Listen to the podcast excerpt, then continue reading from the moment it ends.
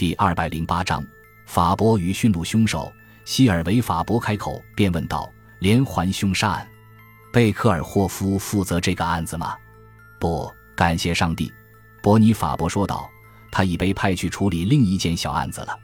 那件案子还好办点，不过也就只有那件才不那么棘手。”法伯心里清楚，这个杀人狂从未失手。一旦媒体发布警局关于几个死者可能由同一人杀害的推断，杀人狂以及几个嫌犯总能瞒天过海，最终逃之天夭。尽管那些业余侦探们不断的打进电话，提供所谓可行的追捕方案，但是老妇人们仍旧出价八十五磅，要求警方二十四小时保护辖区。之后，警方把关于嫌犯的体貌特征等证据公诸于众。仅有的线索表明，嫌犯来自郊外的霍波肯，肝功能不全，并且患有高血压。周四他可能会再次作案，这些只是猜测而已。最终可以通过专业手段侦破案件。始终让法伯感到心烦意乱、咬牙切齿的是贝克尔霍夫连环凶杀案的说法一经提出，局里的大人物们就立刻想到了贝克尔霍夫。虽说贝克尔霍夫没有正式探员的身份，自从六年前成功侦破 M 幺零四案件以来。大众已普遍将其认同为连环杀人案的终结者。如果他没有被派到布鲁克林处理当地的案件，这件驯鹿杀人案一定会交由他来侦破。如果法伯不能很快了结这个案子，可以想象那些大人物们一定会迫不及待地从布鲁克林召回贝克尔霍夫来全权处理案子。在处理 M 幺零四案之前，法伯就对贝克尔霍夫没有好感。他一脸横肉，盛气凌人，头部刻意后仰的习惯令人厌恶。M 幺零四案让伯尼从厌恶变为彻底鄙视贝克尔霍夫，几年的时间也没能改变他的看法。幸运的是，法伯夫妇与几个十岁出头的女儿在阿铁罗德科度年假时，当地发生了三起强奸谋杀案，这就是后来为公众所熟知的 M 幺零四连环凶杀案中的头三起案件。三周内，三位住在百老汇附近的年轻女性于晚间九点到十点之间受到了攻击。当时，贝克尔霍夫是法伯的顶头上司，也是这起案件的主要负责人。可是，当法伯夫妇赶回来时，他却不知所踪。贝克尔霍夫突发奇想地独自来到百老汇地铁站，秘密追踪犯人。他推测嫌犯是乘坐夜间地铁的常客。认定了作案对象后，尾随其回家。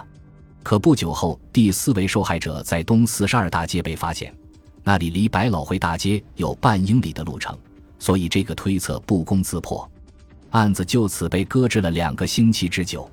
一天早餐时，法伯正要将第二只百吉饼送入口中时，他恍然大悟，那只饼就悬在半空中。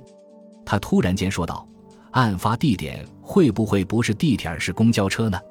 希尔维走到厨房的餐桌旁，放下手中的咖啡和报纸，说道：“你说什么？那些强奸犯的作案路线？M 幺零四线路公车途经百老汇，然后才到达四十二大街，之后又会转向九十度朝正东方向驶去。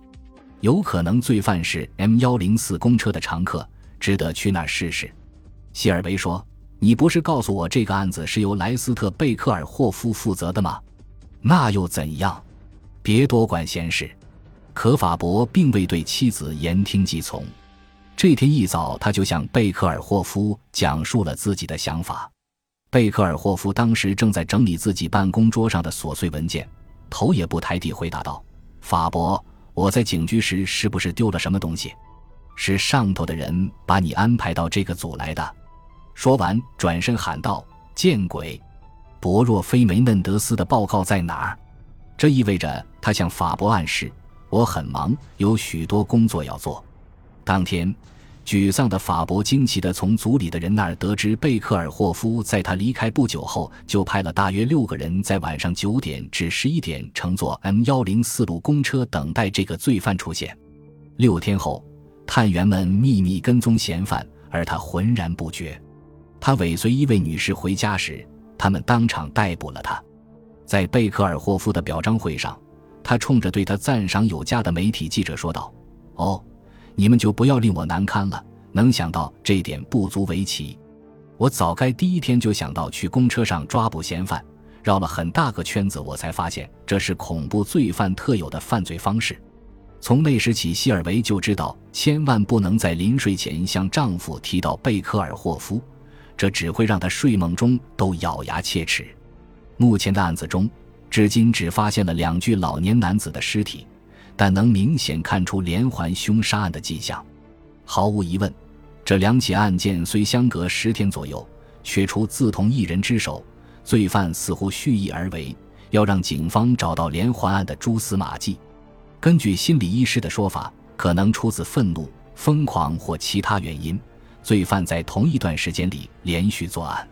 罪犯作案后的一些怪异举动，让小报们借机大肆渲染。经过犯罪实验室专家的分析，两个受害者都被涂上了口红，是新泽西一家小公司生产的“紧跟我”系列。两位受害者都是男性，所以口红就被涂在了鼻尖上。这是两个案子之间唯一的联系。转眼间，圣诞节到了，鲁道夫红鼻子驯鹿必定会在媒体上引起强烈反响。法博被委派侦破这起驯鹿案的当天很晚才回到家，记者们炮轰式的一连串的问题把他弄得精疲力竭。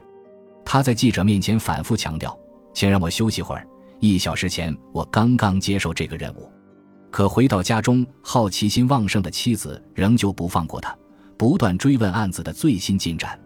希尔维保证问题中不会涉及贝克尔霍夫后，就开始不停的询问。法伯刚吃了个三明治，喝了杯咖啡，就马上被妻子反复追问案情的最新动态。从第一个受害者的案子来看，几乎都没有什么有用的线索。法伯大口嚼着金枪鱼，继续说道：“一个中年酒鬼酩酊大醉后，在公园的长凳上睡着了，他的头被塑料袋套住窒息而死。即使是这具尸体的鼻子被口红画过，都不能引起注意吗？”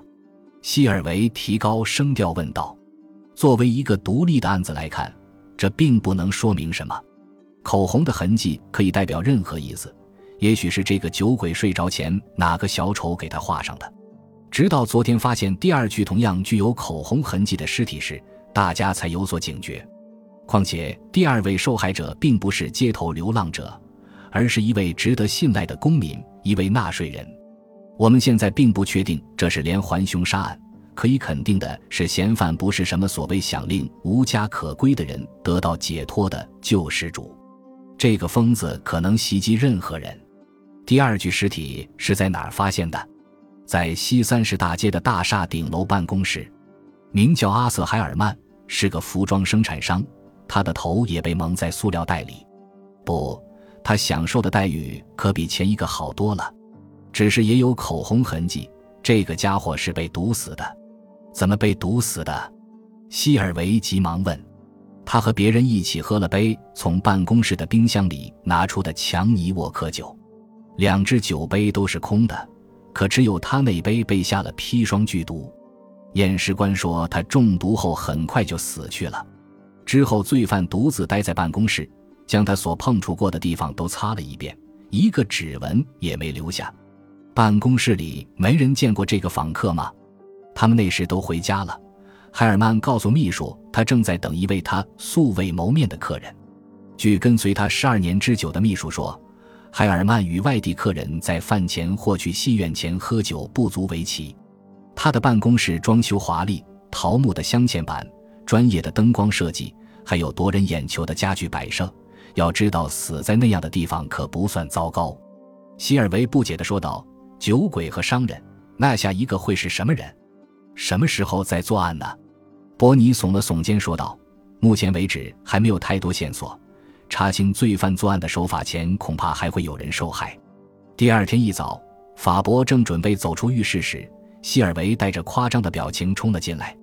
他把报纸摆在法伯面前，指着第六版的地铁信息：“你能等我擦干了再给我看吗？”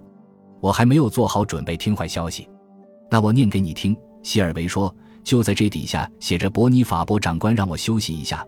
一小时前我刚被委以这个任务。”他继续念道：“致电布鲁克林，得知纽约警局连环凶杀案终结者长官莱斯特·贝克尔霍夫正在执行特殊任务。